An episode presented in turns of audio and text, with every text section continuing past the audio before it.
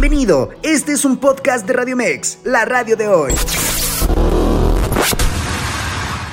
Amigos de Radio Mex, con el gusto de saludarles. A continuación, lo más relevante en el mundo de los deportes y arrancamos con los octavos de final de la UEFA Champions League. Pues el Tottenham empató 0-0 contra el Milan, pero por marcador global de un gol por cero, el conjunto rosonero avanzó a la siguiente ronda desde Londres, Inglaterra.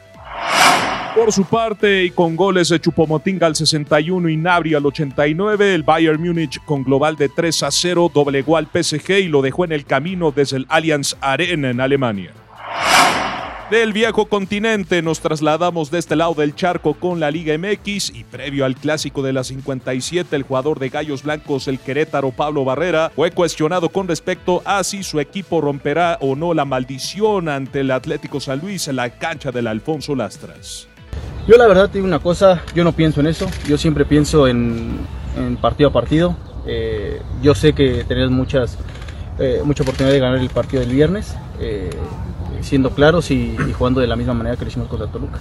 Por su parte, el técnico del Puebla, Eduardo Arce, confía en que una victoria ante Chivas pueda catapultar a su equipo en el torneo actual.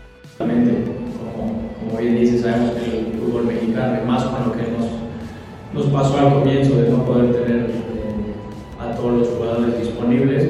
Bueno, nos encontramos en fecha 11 ya con la mayoría de los jugadores este, con posibilidad de estar dentro de, ser elegibles bien.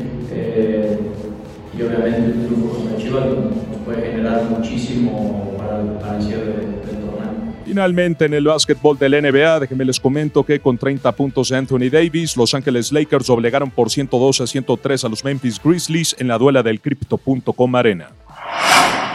Hasta aquí los deportes. Mi nombre es Diego Farel y yo los invito a que se quede con nosotros aquí, en la radio, la radio de hoy. Pásela bien, hasta mañana. Escúchanos las 24 horas del día, los 365 días del año por www.radiomex.com.mx. Gracias por acompañarnos. Esto fue un podcast de Radio Mex, la radio de hoy.